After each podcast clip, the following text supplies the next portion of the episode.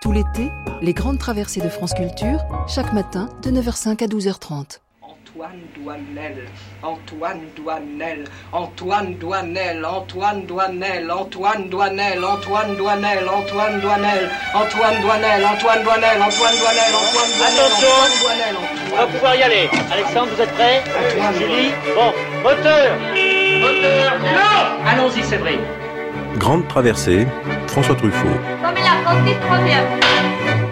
Une série proposée par Serge Toubiana.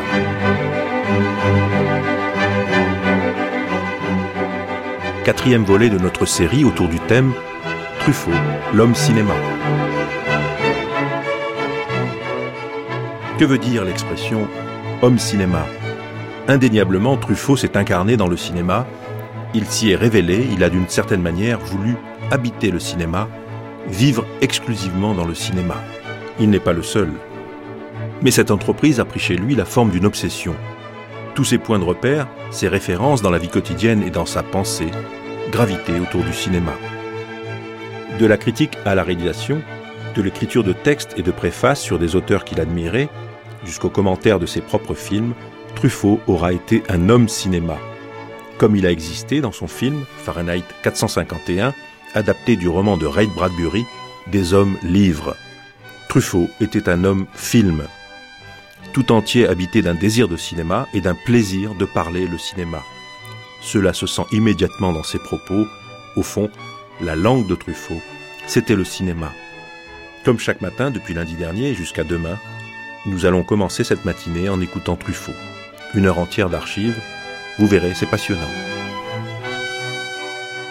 François Truffaut, je me rappelle très bien qu'à notre dernière conversation à ce même micro, Roger Régent. vous m'aviez dit, c'était au moment de la sortie d'ailleurs du domicile conjugal, vous m'aviez dit que vous alliez mettre une petite distance entre vous et le cinéma et que vous alliez pendant un an au moins écrire. Vous aviez envie d'écrire.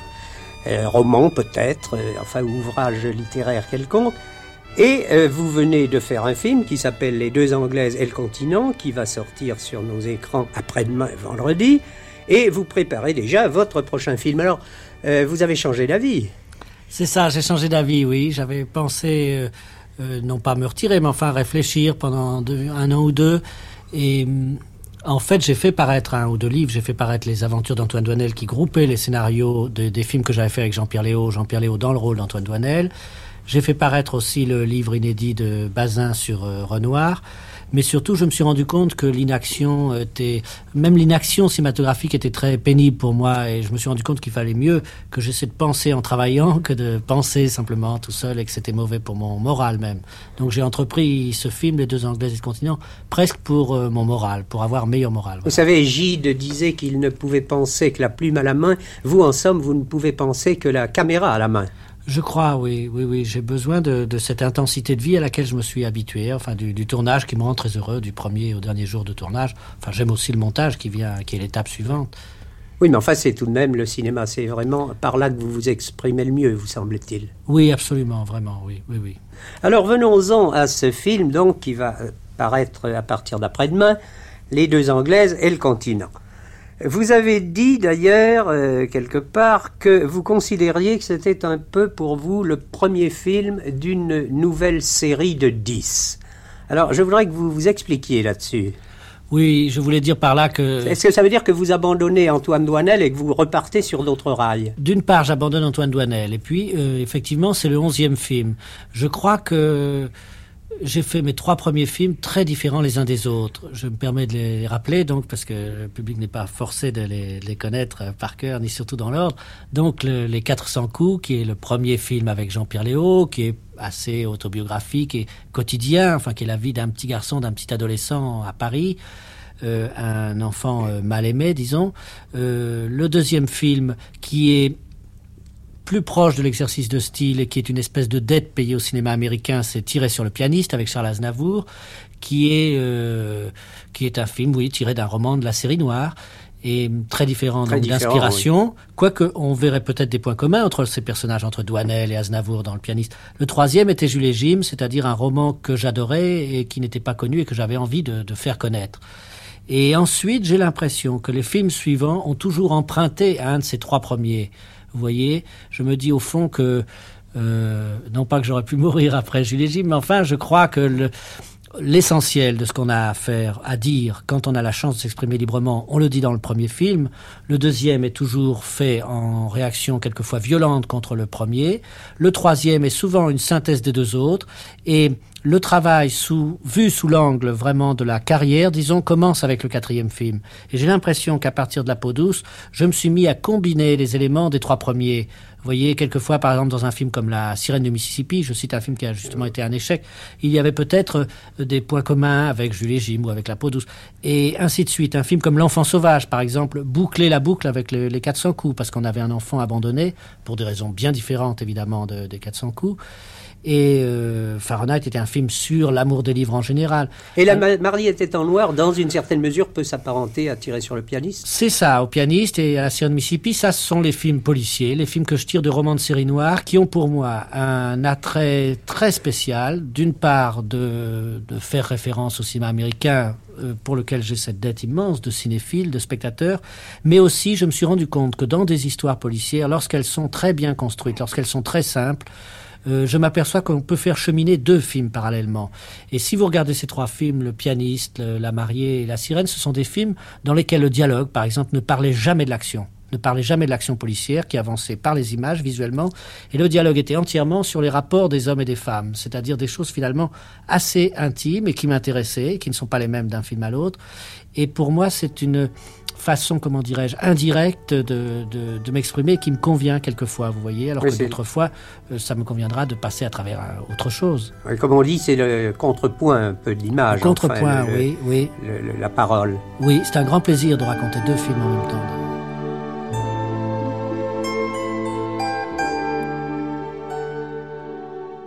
Sans doute parce qu'il a été lui-même un critique précis, toujours soucieux de repérer les points forts et les points faibles d'un film, Truffaut exerce cette disposition envers ses propres films. Il ressent le besoin d'expliquer son travail, de raconter la jeunesse de ses films en les rangeant dans un certain ordre, non dans un ordre chronologique, mais narratif ou stylistique. Truffaut veut aider le spectateur ou l'auditeur à mieux comprendre, à voir plus clair. Au cours de nombreuses interviews radiophoniques, il passe ses films en revue, opère une sorte de classification en fonction du thème et du genre, on sent chez lui une forme d'inquiétude ou d'insatisfaction, un souci de perfection. De film en film, Truffaut est à la recherche d'une harmonie. Il y a quand même, sur les douanelles, il y a une espèce de grâce d'État. C'est-à-dire que Les 400 coups, c'est votre premier film, donc vous vous jetez à l'eau. Oui. Euh, L'amour à 20 ans est une sorte de commande, euh, puisque c'est un film à sketch et que vous reprenez Douanel. Baiser volé, c'est dans le climat de l'affaire Langlois de 68, etc. Vous vous jetez à l'eau à nouveau complètement, et ce qui donne euh, cet éclat au film. Claude Jean-Philippe, le cinéma des cinéastes. Domicile conjugal, c'est peut-être un peu moins net et, il redevient une sorte de, de, de film à, à classer peut-être avec les autres Truffaut de la même époque. Oui. Et à nouveau, l'amour en fuite, euh, porté par quand même deux grandes réussites qui sont euh, euh, L'homme qui met les femmes et La chambre verte, il semble que vous ayez le courage, à nouveau, de vous jeter à l'eau dans, dans la part de vous que vous craignez le plus, qui est, qui est la part tirée sur le pianiste. Oui, c'est ça. Il y a une part de vous dont vous avez terriblement peur, avouez-le. Oui, j'ai peur euh, de travailler quand je ne domine pas le projet, quand euh, je ne le contrôle pas de A à Z. Ça, c'est vrai. J'ai peur de l'improvisation. Il y a une tentation énorme d'improvisation et une peur de l'improvisation. C'est assez compliqué, vous savez. En fait, euh, la chose à laquelle je pense beaucoup en, travaillant depuis longtemps, c'est euh, c'est la différence, c'est l'opposition, la dualité entre le documentaire et la fiction. J'ai personnellement une haine du documentaire. C'est très mal vu parce que les gens adorent le documentaire. Ils ont toujours l'impression que c'est un genre noble. C'est le côté on ne voit pas assez de documentaires. Pourquoi on ne passe pas plus souvent des documentaires? Moi, je hais le documentaire parce que tout ce qui m'a jeté dans le cinéma, c'est justement l'amour de la fiction. C'est l'idée qu'une chose est imbriquée, qu'elle est ajustée, qu'elle est manipulée, qu'on vous raconte l'histoire dans un certain ordre. Euh, tout est là quand même. On voit bien le plaisir qu'on a dans la vie à parler avec quelqu'un qui ne sait pas raconter les histoires et qui commence par la, la, la phrase qu'il devrait garder pour la fin et puis l'autre au contraire qui est un merveilleux raconteur. Bon bah c'est pareil quand on est au spectacle, c'est pour euh, jouir du talent du, du raconteur, ça c'est certain. Alors euh, j'aime la, la, la, fiction euh, à fond et je m'intéresse beaucoup sur ces questions de fiction et documentaire. Et très souvent dans mon travail, pendant que je tourne, quand ça ne vient pas comme je veux, je ne dis pas c'est mauvais, je dis ah c'est pas bien, ça fait documentaire.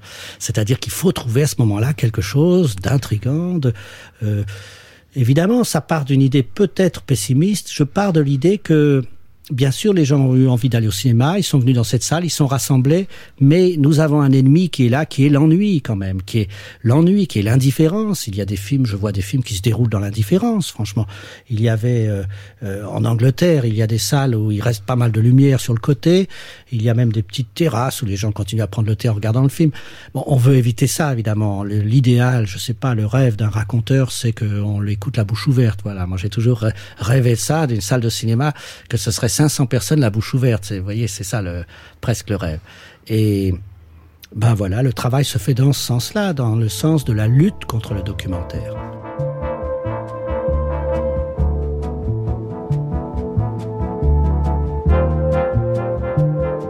Et dans mon travail de fiction, c'est pareil. Je dois être un des rares cinéastes français d'ailleurs à avoir refusé de faire des documentaires. On m'a proposé 100 fois, ou le portrait de telle actrice pour la télévision, ou ci, ou ça, ou un sketch sur, les Jeux Olympiques, ou des choses. Je ne veux jamais entendre parler de tout ça. Je dis non, ma, vocation, c'est la fiction. Je suis là pour raconter des histoires. Et pour mentir, ce n'est pas le cinéma vérité, c'est le cinéma mensonge, vous voyez, c'est du mensonge organisé. C'est ça qui, qui m'intéresse. Et ce mensonge organisé, évidemment, donne une espèce de vérité à la fin, mais il, ne prétend pas la donner au départ. Et donc, quand quelque chose ne va pas, scénario, tournage, montage, je dis ça ne va pas, ça fait documentaire, il faut trouver quelque chose, il faut raconter l'histoire dans un autre ordre, il faut renverser quelque chose, il faut. Et à ce moment-là, on fait l'appel au patron, euh, Lou Beach. Euh, comment aurait fait Lou Beach, par exemple, qui avait un sens très fort de ça, de la chronologie, de la meilleure pour raconter une histoire, ou bien de l'ellipse à faire, du moment à faire sauter, ou du moment parce qu'effectivement, chaque scène peut se raconter de deux façons différentes. Vous pouvez montrer dans un film quelqu'un qui va chez quelqu'un d'autre. Bon, bah alors il monte l'escalier, vous mettez la caméra dans l'escalier, il monte dans l'escalier, il arrive devant la porte, il frappe, l'autre lui ouvre, voilà ça. Et puis vous pouvez avoir une espèce de révolte quand vous tournez ça en vous disant mais c'est ennuyeux, je suis en train de faire du documentaire.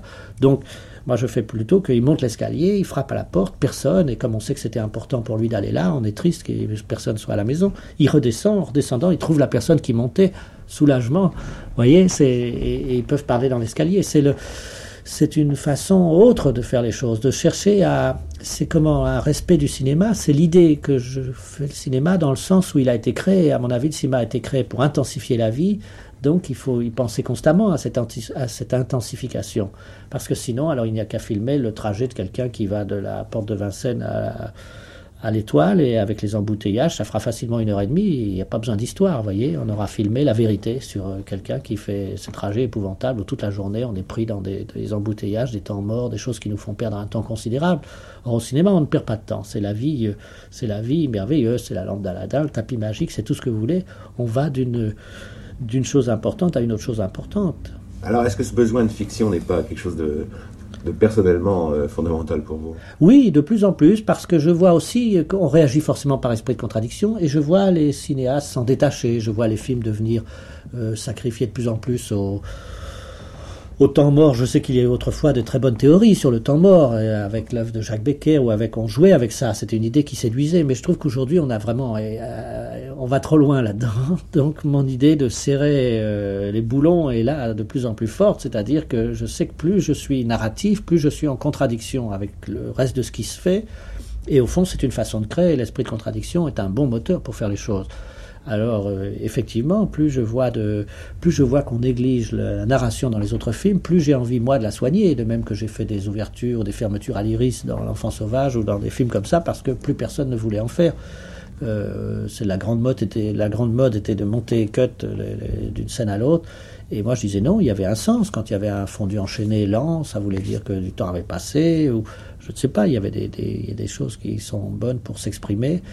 Et moi, je suis de plus en plus narratif, c'est sûr, de plus en plus narratif, avec le, goût, le désir d'intriguer, d'être poignant, comme vous avez dit, j'avais oublié ce mot, mais c'est vrai, et anti-documentaire, anti-documentaire, c'est certain.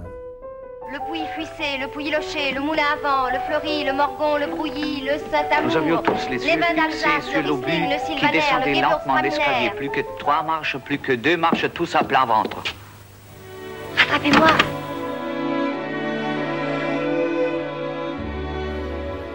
Dès ses débuts avec les 400 coups, Truffaut a mis au point une méthode, pour ne pas dire une stratégie, qui consiste à s'entourer de plusieurs scénaristes à qui il confie des projets de nature différente.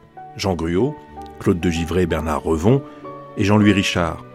Jean Aurel sera régulièrement consulté au moment du premier montage d'un film pour donner son avis sur la construction ou la dramaturgie. Sans oublier Suzanne Schiffman, la plus proche collaboratrice du cinéaste, d'abord script, puis assistante, enfin co-scénariste de ses derniers films. Les films du Carrosse, la société de production de Truffaut, ont toujours ressemblé à un atelier où chacun joue sa partition sous l'œil exigeant du cinéaste. Truffaut se montre parfois injuste, toujours méticuleux et précis dans ses demandes, revenant sans cesse sur le labeur. Ajoutons qu'il cloisonne ses relations avec les uns et les autres, de manière à toujours être l'interlocuteur privilégié de ses scénaristes. Je vois le scénario comme un travail qui gagne à être discuté. Vous voyez, quand on...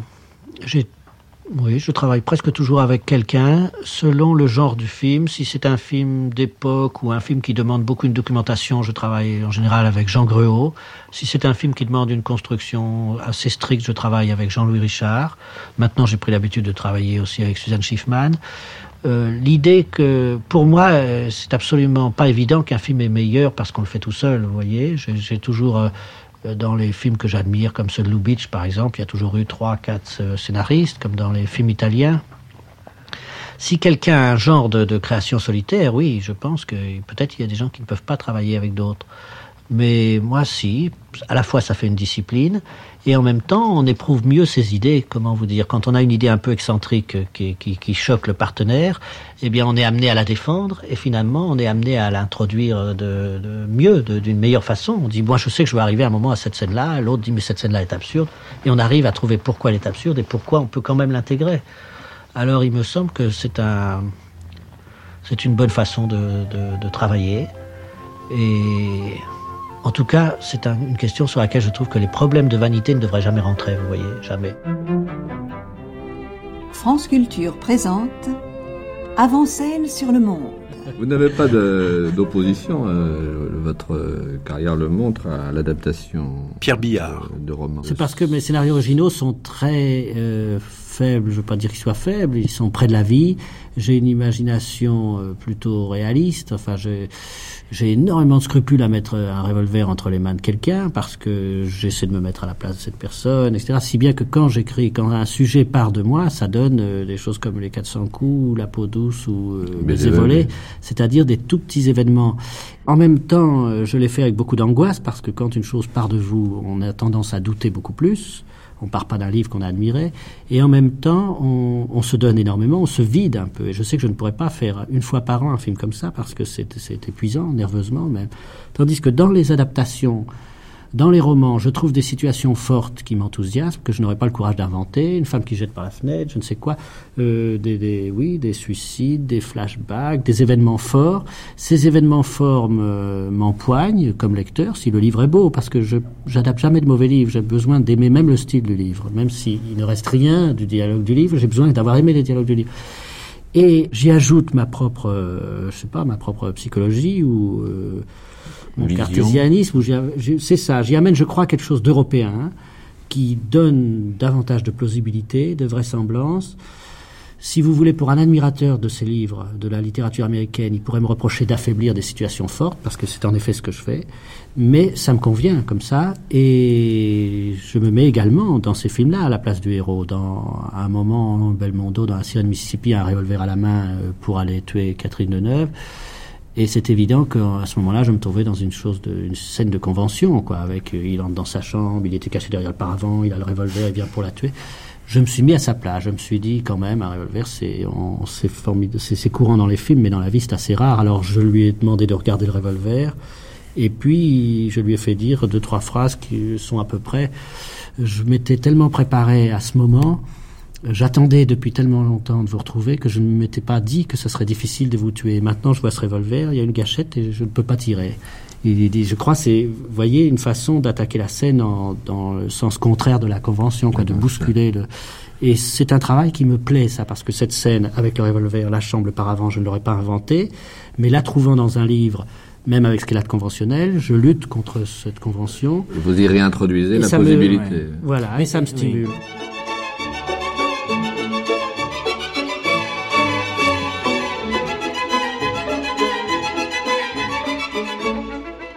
D'où vient chez François Truffaut cet amour des histoires? Très tôt, l'enfant, puis l'adolescent, se réfugie dans les livres. Il lit, puis collectionne les livres, il les range, les classe par auteur. Il les échange avec son copain d'enfance, Robert Lachenay. Entre eux, c'est à qui en aura lu le plus grand nombre. Mauvais élève à l'école, le jeune Truffaut est néanmoins un excellent lecteur. Les livres l'aident à découvrir le monde et à échapper à une vie familiale somme toute banale où, dit-il, il se sentait de trop. De l'amour des livres à l'amour du cinéma, il n'y a qu'un pas. Truffaut le franchit très tôt. De lui, on pourrait dire l'homme qui aimait les livres et l'homme qui aimait les films, comme un principe d'équivalence. Il envisageait, euh, le jour où il ne pourrait plus tourner de film, euh, de devenir éditeur. Robert Lachenay. Il voulait se consacrer ses derniers jours, euh, ses derniers moments à éditer des livres, ce qui prouve bien que le livre pour lui était peut-être même plus important que le cinéma. bon, je me souviens dans notre enfance, la conversation, il y avait des livres plein ses poches, ça débordait de, partout. Il entraînait euh, dans son cartable. Euh, chez lui, c'était rempli de livres. Il en avait des piles sur toutes les tables. Il y en avait dans les couloirs. Il y en avait dans sa chambre. Il y en avait, euh, je suis sûr, dans sa salle de bain aussi. Non, le livre, c'était pour lui un instrument culturel euh, par excellence. Vous pouvez rarement aller chez, lui sans repartir avec 3-4 livres sous le bras. Et De Givray me disait euh, il n'y a pas tellement longtemps que la moitié de sa bibliothèque euh, provenait de cadeaux de François. Et moi-même, je dois en avoir, je sais pas, deux ou 300. Je me souviens un jour, il m'a donné une valise de livres pour être sûr qu'on ait quelque chose à lire et qu'on lise les livres qu'il avait aimés. Bon, il vous les donnait, euh, vous repartiez avec. Mais enfin, il vous interrogeait pas après pour savoir si vous les aviez lus. Mais il faisait ce qu'il pouvait. Je pense qu'il aurait écrit et qu'il aurait écrit beaucoup plus s'il avait vécu, qu'il y a un moment où la fatigue des tournages l'aurait euh, Suzanne Schiffman. Peut-être euh, aurait calmé son désir de tourner, mais que son désir d'écrire restait toujours aussi violent. Et c'est vrai, euh, c'est un autodidacte dans la mesure où il a un peu refusé l'école, mais c'était un enfant qui ne faisait pas grand-chose à l'école, mais qui lisait énormément.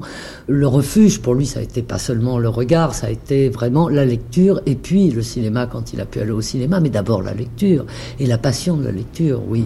Il lisait énormément, et, et il lisait euh, il ne lisait vraiment que ce qu'il aimait, de même qu'il ne filmait que ce qu'il aimait. Je veux dire, le fait que quelqu'un ait un nom et soit reconnu, si lui ne se sentait pas d'affinité avec ce qu'il lisait, ça ne l'intéressait pas. Et il ne faisait pas, il disait, bon, bah, je vais pas assez étudier pour euh, comprendre les mots qu'il utilise, euh, pour faire des conneries, quoi. Il, c'est pas du tout que les mots lui manquaient ou que le vocabulaire lui manquait, simplement que c'était pas une littérature qui lui était proche. Mais à partir du moment où il aimait un livre, où il découvrait un livre, il avait une bibliothèque énorme, il achetait les livres en plusieurs exemplaires. Et il les donnait à ses amis, les livres qu'il aimait. Dès qu'il avait aimé un livre, il le distribuait à ses amis pour qu'ils le lisent, pour qu'ils partagent son bonheur de, de lecteur.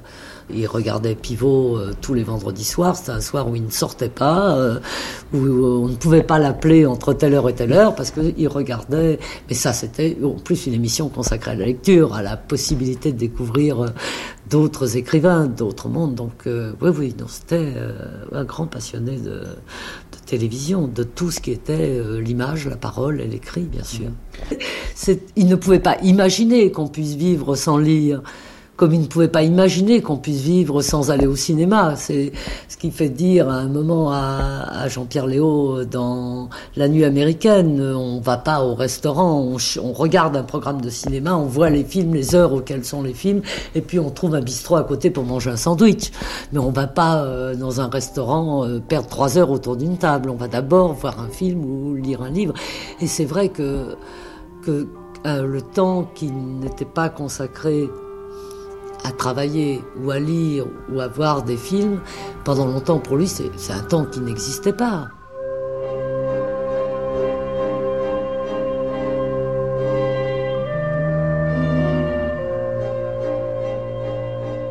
Ce qui m'étonne quand même beaucoup toujours dans vos films, c'est que finalement, je sais pas comment vous êtes dans la vie, mais d'après vos films, vous êtes plutôt un non-violent. Et dans vos films, il y a Claude Samuel. très souvent des situations de violence, qui ne sont peut-être pas violentes, mais qui pourraient l'être en tout cas. Mais Parce que quand même, je crois que la, la vie débouche souvent sur du drame. J'aime les histoires vraies, vous savez, j'aime les, les faits divers. Je- je- les- je- mon journal préféré est Détective, parce que justement, on y mêle le plus quotidien avec le plus exceptionnel, et je crois que je retrouve ce- cet esprit-là dans mon, dans mon travail. Effectivement, dans Baiser volé, un revolver détonnerait beaucoup. On se demanderait ce que ça vient faire là. Pour juger vos films, après, après coup, Oui, oui et non. Pas en C'est- public, c'est- hein. Non, c'est sentimental. C'est-à-dire qu'un film, c'est surtout des bons et des mauvais souvenirs. Voilà, c'est le- les souvenirs de tournage, vous voulez dire Oui, c'est ça. Et les tournages difficiles dont on garde un mauvais souvenir, on ne peut plus juger le résultat. Et puis, non, je les juge pas tellement. Un tournage merveilleux, ça restera toujours un souvenir d'un bon film. Voilà, c'est ça, oui. oui. Quel était le tournage le plus difficile vous vous souvenez Euh, mon tournage en Angleterre pour Fahrenheit 451, parce que je connaissais pas la langue et je ne pouvais plus modifier le dialogue. J'étais prisonnier vraiment. Je, me- je sentais que je faisais une erreur là. Je m'obstinais parce que je pensais qu'il fallait aller jusqu'au bout, et puis parce qu'on peut pas s'en aller comme ça d'un film. Mais enfin, je j'étais pas heureux, j'étais pas content. Découragement un peu? Oui, puis je sentais que chaque jour, on, on filmait le scénario en un peu moins bien, tandis que dans un film, quand ça se passe bien, certains jours, on sent que ce qu'on a tourné aujourd'hui est mieux que ce qui était écrit. Alors ça, c'est très stimulant. Ça ne vous- peut oui. pas être comme ça pendant huit semaines, dix semaines, mais euh, Il faut que ce soit comme ça Il faut temps que ce soit comme ça de temps en temps. Une fois que le scénario est écrit, est-ce que vous modifiez encore de tournage très souvent? Oui, assez généralement. Justement, dans ce film, La sirène Mississippi, étant donné que c'est un couple et que j'ai eu la chance de pouvoir tourner chronologique, puisque le film commence effectivement à l'île de la Réunion, dans l'île de la Réunion, ce sont les, les- la première demi-heure du film, et que le film se termine dans la neige au-dessus de Grenoble, et que j'ai tourné complètement chronologique pour la première fois d'ailleurs, vraiment chronologique. C'est plus confortable. C'était formidable parce que j'ai pu euh, tout le temps tourner en fonction de ce qui avait été tourné trois jours avant. Je disais là, il se disait vous, maintenant vous allez mélanger le tu et le vous. Après, je disais maintenant euh, c'est le tutoiement. Après, je disais vous vous fâchez, vous revenez au vouvoiement.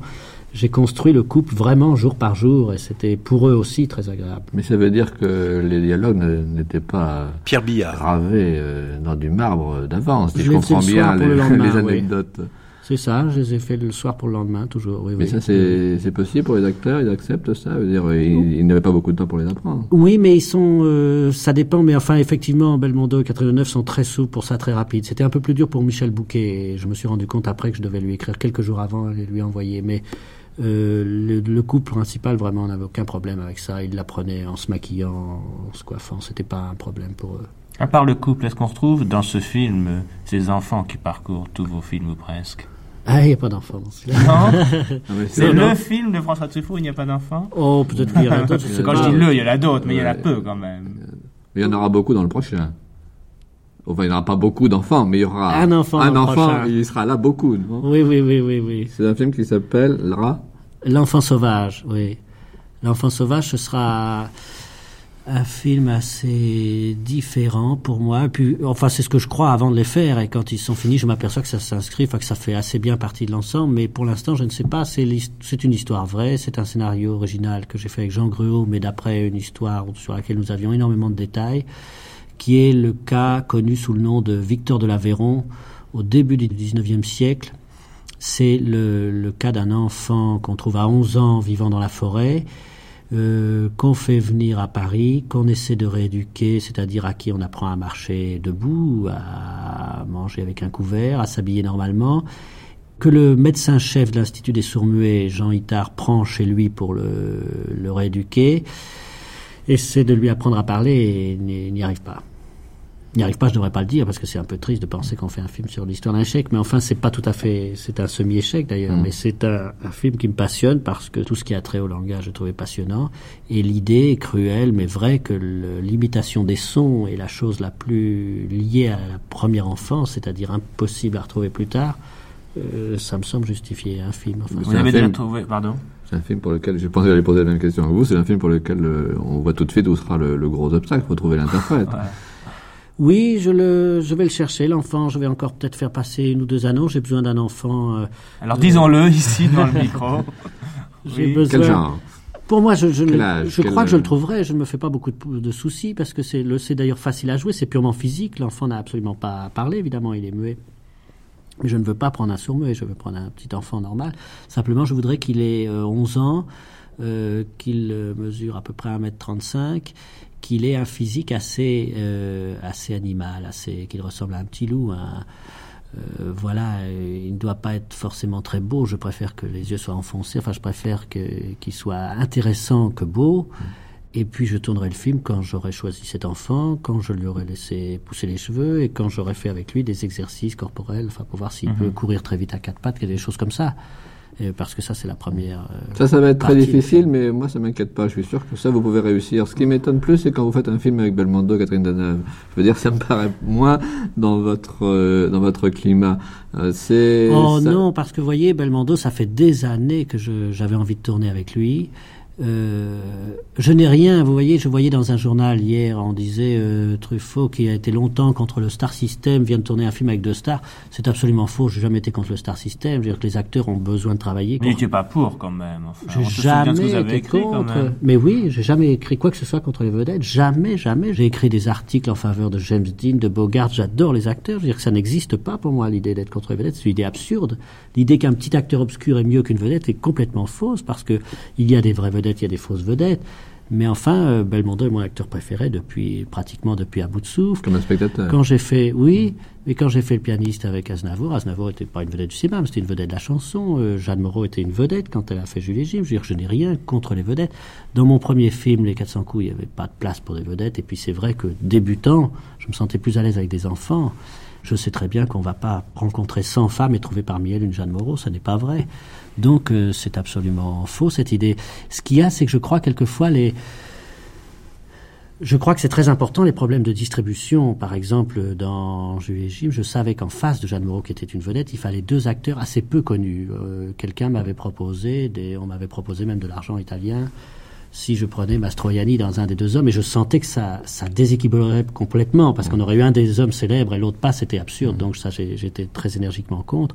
Mais au contraire, La Sirène, je l'ai toujours vu comme un film, il fallait prendre un grand couple, et je crois qu'on a le couple idéal, évidemment, avec Belmondo et, et Deneuve. Je veux dire qu'elle est, c'est impossible de lire le livre La Sirène du Mississippi sans penser à elle, et d'un autre côté, lui, il est, je trouve, l'homme le mieux, même pas de France, mais d'Europe actuellement. Oui, mais il a une telle personnalité, est-ce qu'il ne dirige déjà pas lui-même un petit peu le sens du film à travers son personnage? Non, moi j'écris, vous savez, en général, les rôles d'hommes, je me mets, c'est pas que je fais des films autobiographiques, mais enfin, j'écris les dialogues comme ça, de façon très parlée, je me mets beaucoup dans les dialogues, et j'ai besoin de quelqu'un qui, je ne sais pas, qui va les dire comme j'imagine, enfin, j'ai été enchanté par sa voix qui est splendide, la voix de Belmondo, disant des choses tristes, ça m'a stimulé, vous voyez, avec ce travail de dialogue que je faisais au jour le jour, je, je savais que ça allait tellement bien tout ce qu'il allait dire que euh, mon acteur préféré après lui ou avec lui et n'est pas une grande grande vedette, c'est Jean-Pierre Léo. Mais vous voyez que si je dois choisir un homme dans un film en dehors de Léo ou Belmondo, je suis embêté. Sauf s'il ne s'agit pas d'un jeune premier, parce que j'ai beaucoup d'admiration pour des gens comme Denner, Bouquet, tout ça. Mais les autres jeunes premiers, je Oui, ne veux le- pas les citer, le mais je ne les aime pas. 32, Je n'ai pas l'intention de tourner avec eux. C'est-à-dire, je suis assez têtu quand même dans mes goûts et mes dégoûts. Euh, on me fera pas tourner avec quelqu'un qui ne qui ne me plaît pas. C'est pour ça qu'on peut dire que vous êtes contre certaines vedettes. Oui, mais enfin, je trouve qu'on doit même pas le dire. parce que Vous savez, c'est des questions d'affinité. C'est-à-dire, je n'aime pas les hommes forts, je n'aime pas les. euh, J'ai rencontré à la ville euh, Lino Ventura. Je trouve que c'est un homme charmant, mais je n'aurais pas d'idée pour tourner avec lui parce que je trouve qu'il ne témoigne pas de la fragilité humaine. Donc déjà, il ne m'intéresse pas. Vous voyez, je ne. ou Et Vous alors- trouvez que Belmondo, c'est la fragilité humaine? Ah oui, oui, oui, parce que il est, mais oui, parce qu'il y a, il y a Il est beaucoup. inquiet. Mais bien sûr, il est inquiet. Il y a la tendresse, il y a la faiblesse, il y a les sentiments sont là. Et ah oui, avec un physique évidemment assez impressionnant. Mais vous savez, vous l'avez vu réservé, modeste dans Léo Morin. Vous, vous le retrouverez comme ça dans, dans la Sirène. Très, peut-être qu'il décevra dans la Sirène une partie de son public qui serait, disons, la partie de- qui aime les films de bagarre. Ou, mais je crois que Pour ce qui est de l'âme, on sera servi. pour ce qui est de l'âme, on sera servi. voilà, c'est ça. Vous avez, je ne sais pas si vous avez lu une interview de Catherine Deneuve qui est parue dans les nouvelles littéraires cette semaine, où elle explique euh, comment elle ressent les limitations de ses possibilités. Elle pense qu'elle est un peu euh, élégante, un peu froide, qu'elle pourrait pas jouer des femmes euh, commune, dit-elle, et pas vulgaire. Euh, vous pensez qu'elle apporte, avec son physique, un certain genre de femme qui, qui limite ses possibilités? Oui, c'est vrai. Je ne crois pas que ce serait bien de la mettre dans Madame Bovary, par exemple, qui est vraiment la femme de province française. Ça ne lui irait pas. Je crois qu'un rôle réellement populaire non plus ne, ne, lui irait pas. Je crois que son point fort, c'est évidemment un grand mystère, une grande réserve, une, une impression qu'elle donne d'avoir beaucoup de pensées. C'est-à-dire que dans un vie intérieure. Oui, d'avoir beaucoup, d'avoir une double vie. Elle donne cette impression-là, ce qui a donné évidemment son effet culminant dans Belle de jour, puisqu'elle avait un espèce de comportement euh, qui n'était pas traduit par le dialogue. Elle avait là la vie double, mais ça fonctionnait complètement. Ça peut fonctionner aussi dans un sens plus douloureux, plus romantique, comme dans dans League. C'est une actrice qui est tellement curieuse à regarder que même si le film est mauvais, je trouve que son visage rembourse le prix du billet. Il y a, oui, je trouve que ça vaut mille francs de la regarder parce que on rêve sur ce visage, donc c'est sûrement le, le secret de son succès. Vous voyez, c'est pas une vedette de producteur, c'est pas les producteurs qui ont dit il faut mettre Catherine Deneuve, c'est le public qui de plus en plus l'a demandé. Radioscopie. François Truffaut. Jacques Chancel.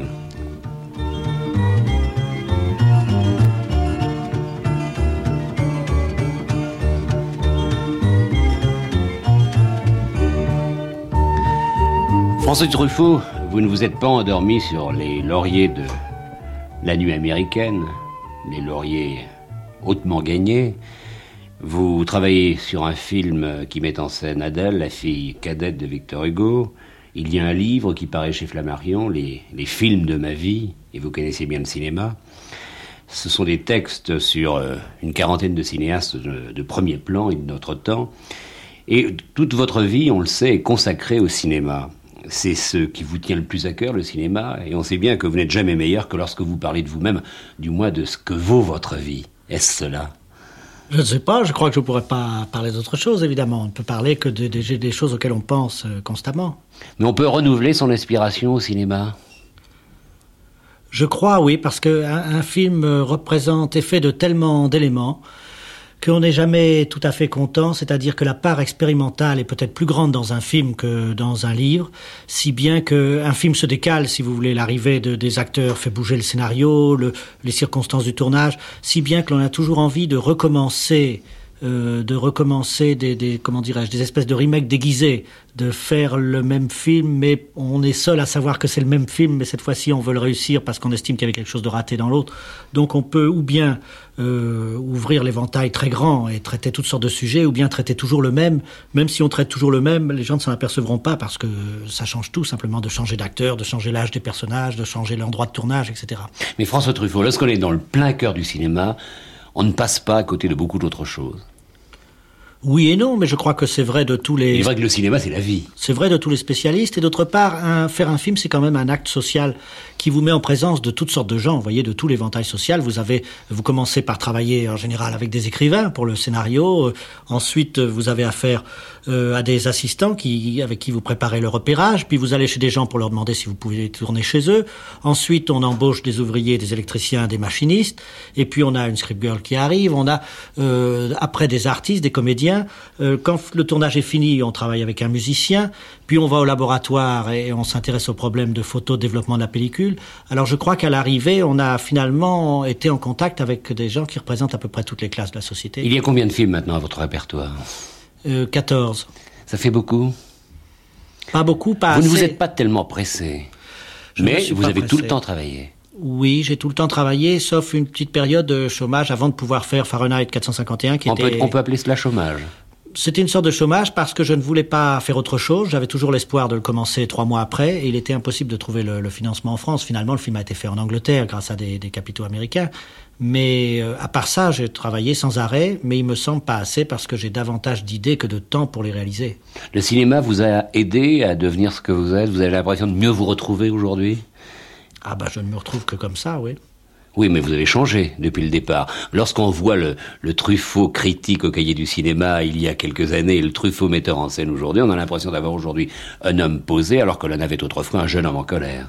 Un jeune agité, oui. oui non, pas agité. Un non. jeune homme en colère, mais la scène colère. Peut-être, oui, oui, oui, c'est vrai.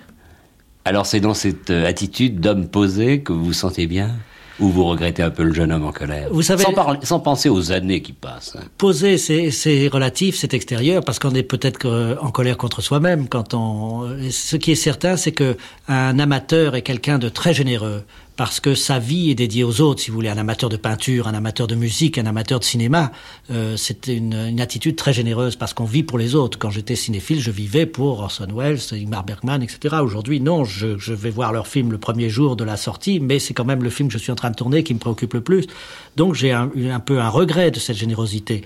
Parce que quand on fait des choses, on devient forcément assez égoïste. Maintenant, quant à être posé, je crois pas, parce que les colères, simplement, elles sont dirigées euh, contre moi-même quand je- j'estime que j'ai mal travaillé. C'est quand même un bel outil, euh, le cinéma. Vous ne diriez pas, je pense, à deux ou trois personnes qui vous sont chères, ce que vous dites à des millions de, de spectateurs. Oui, absolument, oui, oui, oui, ça c'est c'est très vrai. Oui, oui, parce que surtout... Par pudeur peut-être, ou par timidité, ou... Je ne sais pas, mais on s'adresse à des foules rassemblées et en même temps ces foules sont dans le noir, ce qui est la grande différence avec le théâtre, et on s'adresse à chacune d'elles individuellement. Alors je crois que ce côté à la fois collectif et de confidence me plaît énormément. Mais faut-il tout faire pour obtenir ce que l'on veut? À tout prix. Je ne sais pas, je crois que les gens qui veulent les choses les obtiennent, euh, et que ceux qui ne les obtiennent pas peut-être ne les voulaient pas fortement, mais euh, voilà, ça c'est la vie qui... Non, par cela, je, je veux demander si, vous êtes prêt à tout pour arriver à vos fins. Non, pas vraiment, parce que, euh, par exemple, je ne laisserai pas un acteur, euh, euh, comment dirais-je, se saouler pour tourner une scène plus intéressante ou euh, se taper la tête contre les murs. Vous voyez, je crois qu'il y a toujours quand même la, euh, comment dirais-je, dans un dilemme entre ce que j'ai besoin d'obtenir sur la pellicule et ce que ça pourrait causer à l'acteur qui le ferait, j'essaie de trouver l'aménagement quand même. Je suis pas inconscient quand je tourne. Vous voyez, je ne serai pas d'une cruauté abominable. Je ne tuerai pas des animaux pour, pour avoir un beau plan, par exemple, jamais. Certains le font. Certains l'ont fait dans l'histoire du cinéma que vous connaissez bien. Il paraît, oui, oui, oui, il paraît. Pas seulement des animaux, aussi des prisonniers politiques euh, en demandant. colonel, On peut aller jusque-là. Bien sûr. Tuer, tuer un homme pour avoir une belle image. Oui, un cinéaste italien en reportage en Afrique a demandé à un colonel de, de sursoir de cinq minutes à une exécution pour euh, le temps de recharger les caméras, voyez-vous. François Truffaut, il vous arrive de, de vous interroger sur l'itinéraire de, de cette vie? Pas vraiment. De temps en temps, quand, quand je fais un texte comme celui qui, qui ouvre le livre, qui est un espèce de, qui est un texte de Oui. réflexion sur critique. À quoi rêvent les critiques? Oui, à ce moment-là, évidemment, je m'interroge un petit peu. Mais sinon, je suis trop dans l'action quotidiennement pour euh, regarder beaucoup en arrière. Oui, mais justement, pourquoi avoir voulu faire ce texte? À quoi rêvent les critiques? Et l'avoir mis en tête de votre livre Parce que j'avais l'impression qu'ayant été des deux côtés de la barricade, je Vous avez un pouvais. peu honte. Je- non, pas du tout, absolument pas. Alors, au contraire, je croyais, je pensais pouvoir réconcilier les parties, si vous voulez, parce que je vois souvent des amis euh, cinéastes, euh, par exemple mon ami Claude Berry, très en colère contre l'ensemble de la critique, et puis je vois souvent des critiques ne pas absolument comprendre l'autre point de vue. Donc, j'ai voulu leur dire, écoutez, moi, je vous connais tous les deux, voilà comment je vois les choses. Mais quel est le fossé qui sépare euh, les critiques des, des créateurs? Il est immense, il est immense parce que c'est un espèce de jeu de, de chat et chien, vous voyez, on fait... On Le fait- critique voudrait faire du cinéma. Pas forcément, pas forcément, mais il a, il ne perd pas de vue le fait qu'il ne crée pas. Et même quand il est très véhément et très négatif, je crois qu'au fond de lui-même, il a un espèce de respect, même pour la personne qu'il insulte. Vous voyez, ce respect, il ne le manifeste pas, mais je pense qu'il l'a, je sais qu'il l'a. En tout cas, je pouvais témoigner de ça puisque j'ai été critique et ayant été un critique très violent à l'égard de, je ne sais pas, plusieurs metteurs en scène français comme Delannoy, Autant Lara, euh, Yves Allégret, je ne sais quoi, j'ai voulu dire dans ce texte, eh bien, même quand je vous insultais, au fond de moi-même, je sentais que j'étais, je crois, j'emploie cette, euh, cette image, j'étais comme un flic qui règle la circulation place de l'Opéra pendant que les bombes tombent sur Verdun. Parce que on se donne autant de mal pour faire un mauvais film qu'un bon.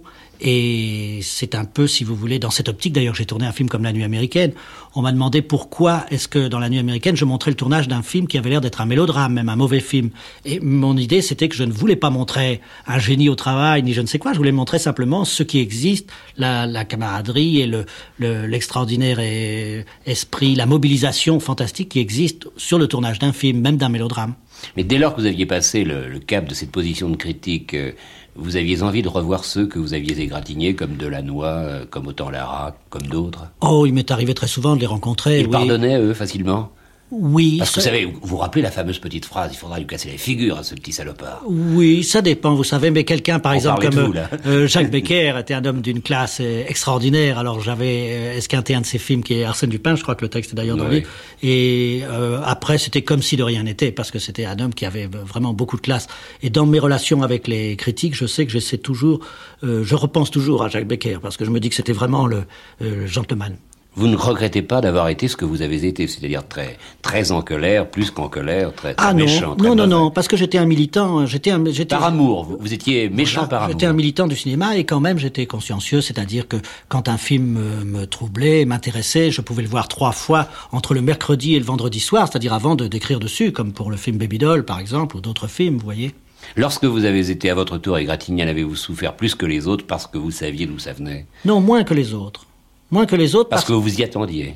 Oui aussi, c'est ça. Je peux deviner à certains moments, par exemple au moment où on fait le mixage du film. Vous voyez, quand on met les bandes, paroles, musique et Oui. qu'on les assemble près de la, la pellicule. près Ah, je vais de me faire avoir. Eh bien, à ce moment-là, si vous voulez, il m'arrive de voir le film comme les critiques le verront et de dire bon, bah voilà, je sais que dans tel et tel journal, euh, ça va être l'éreintement euh, et je me trompe pas, pas de beaucoup. Mais comment vous jugez les critiques en ce moment?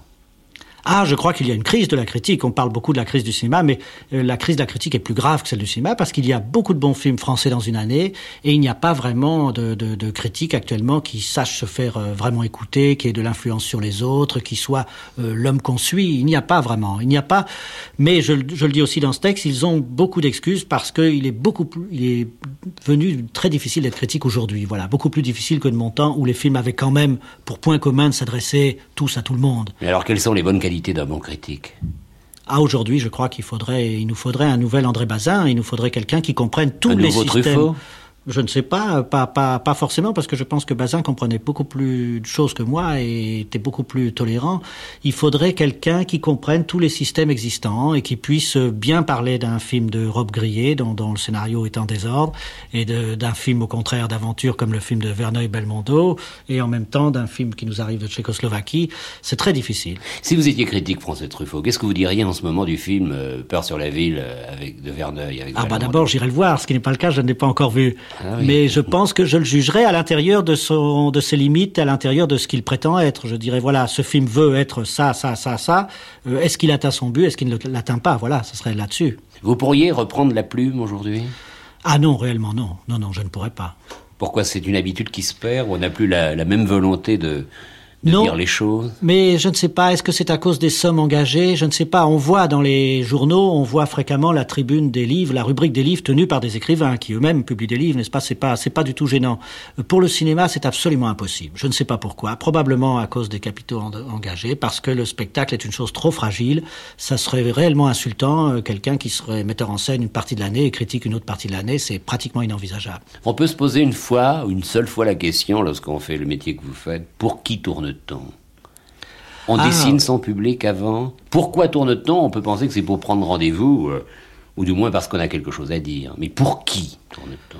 Ben écoutez, c'est ce qui est euh, stimulant dans le cinéma, excitant. Quand je pense à la solitude des peintres, par exemple, qui est assez abominable. Pour pour qui peignent-ils Vous Pour comprenez? Pour euh, pour euh, quelqu'un, je ne dis pas le mal des Américains, mais enfin qui mettra. J'ai vu en Amérique un Balthus dans une baignoire, dans une baignoire au-dessus d'une baignoire, dans une salle de bain. C'est quand même triste de penser que Balthus a peint pour ces gens-là. Tandis que le cinéma est resté quand même, malgré tout, malgré la- les surenchères intellectuelles depuis une dizaine d'années, il est resté quand même un art populaire. Les gens se promènent sur les boulevards, ils voient un titre qui les intrigue, ils voient des photos qui complètent le, titre, ça donne envie d'entrer ou non, ils entrent. Et à ce moment-là, on a une réunion de gens tout à fait disparates, certains parce qu'ils habitent le quartier, certains parce qu'ils étaient de passage à Paris pour la journée, certains. Et puis le film après sort de Paris, il va partout en province, il sort de France, il va à l'étranger, il est sous-titré dans certains pays, doublé dans d'autres. Un jour, il passe à la télévision. C'est une circulation réellement populaire. On peut penser qu'il y a un public euh, pour François Truffaut. Moi, je ne le pense pas. Je le crois, disons, euh, au moment, au moment où le film doit se faire, euh, si vous voulez, certains pays peut-être s'y intéresseront d'avance, donc ça aidera le, le- le film à exister. Mais je crois qu'en fin de compte, le rendez-vous, il est quand même avec le public anonyme. C'est-à-dire que le jour où un film s'amortira sur le seul nom du metteur en scène n'est pas venu, vous voyez, sauf si c'est un metteur en scène acteur comme euh, Charlie Chaplin ou Jerry Lewis. Mais euh, effectivement, le nom du metteur en scène depuis une quinzaine d'années est devenu plus important qu'autrefois. Mais je ne souhaite pas qu'il devienne plus important encore, parce que le plus important, c'est quand même ce qu'on voit sur l'écran, donc les gens qui jouent, et le, le, le rendez-vous, il est entre le public et ces gens qui sont sur l'écran. On s'aperçoit maintenant, François Truffaut, que vous êtes solidaire de tous ceux qui font le même métier que vous. Cela veut dire que vous ne pourriez plus écrire les articles que vous avez écrits, vous étiez dans les cahiers du cinéma. Absolument, oui. oui. Donc c'est cela l'évolution aussi. Oh, je crois qu'elle est normale, cette solidarité. Elle est normale. Vous reconnaissez et les échecs et les réussites, et vous tremblez pour les échecs et vous vous réjouissez pour les réussites. Oui, oui. Est-ce que ça n'est pas être un peu trop bon? Non, parce que c'est aussi une conséquence de, ce, de, cet égoïsme, si vous voulez. Le, toutes les pensées sont concentrées sur son propre travail. Donc après, on voit le travail des autres avec un plus grand détachement. Je peux encore me passionner, voir un film, vous voyez, quatre ou cinq fois, comme le, le dernier film d'Orson Welles, Vérité et mensonge, que j'ai déjà vu beaucoup, alors qu'il est sorti tout récemment. Mais euh, quand même, on est, on est concentré sur son travail. Et d'un autre côté, quand une chose ne vous plaît pas, on le devine presque d'avance et on ne va pas la voir. Donc je vois même très peu de mauvais films dans une année euh, depuis quelque temps. Enfin, un film que vous aimez beaucoup, vous pouvez aller le voir plusieurs fois de suite ah pour mieux le comprendre. Oui, absolument. Je ne crois pas qu'il y ait un film de Bergman que je n'ai vu qu'une fois. Je les vois tous deux ou trois fois, par exemple. Alors faut-il voir ces films plusieurs fois, justement? Ah bah bien sûr, c'est l'intérêt, c'est l'intérêt. Écoutez, de même qu'on aime lire euh, les, les, les mêmes livres, je crois, je crois. Je crois que le, public intéressant, si vous voulez, s'il y avait une discrimination à faire dans le public, ça serait entre les gens qui veulent voir un petit peu de tout, et puis ceux qui s'intéressent au point de retourner voir les, les, les, mêmes films, de relire tout le temps les mêmes livres. C'est évidemment ce public-là que, que, que j'aime particulièrement. Au commencement de votre témoignage, les films de ma vie, vous, vous installez ce chapitre. À quoi rêvent les critiques? On pourrait poser la question à, à quoi rêve François Truffaut? Ah, moi, je rêve à rien du tout. Je rêve au, au, au film. Euh que j'ai envie de faire, vous voyez. Et parce que 14 c'est beaucoup et pas beaucoup, j'ai l'impression que euh, j'ai peu de temps pour faire tout ce que j'ai envie de faire. Voilà, mes rêves sont très concrets en réalité.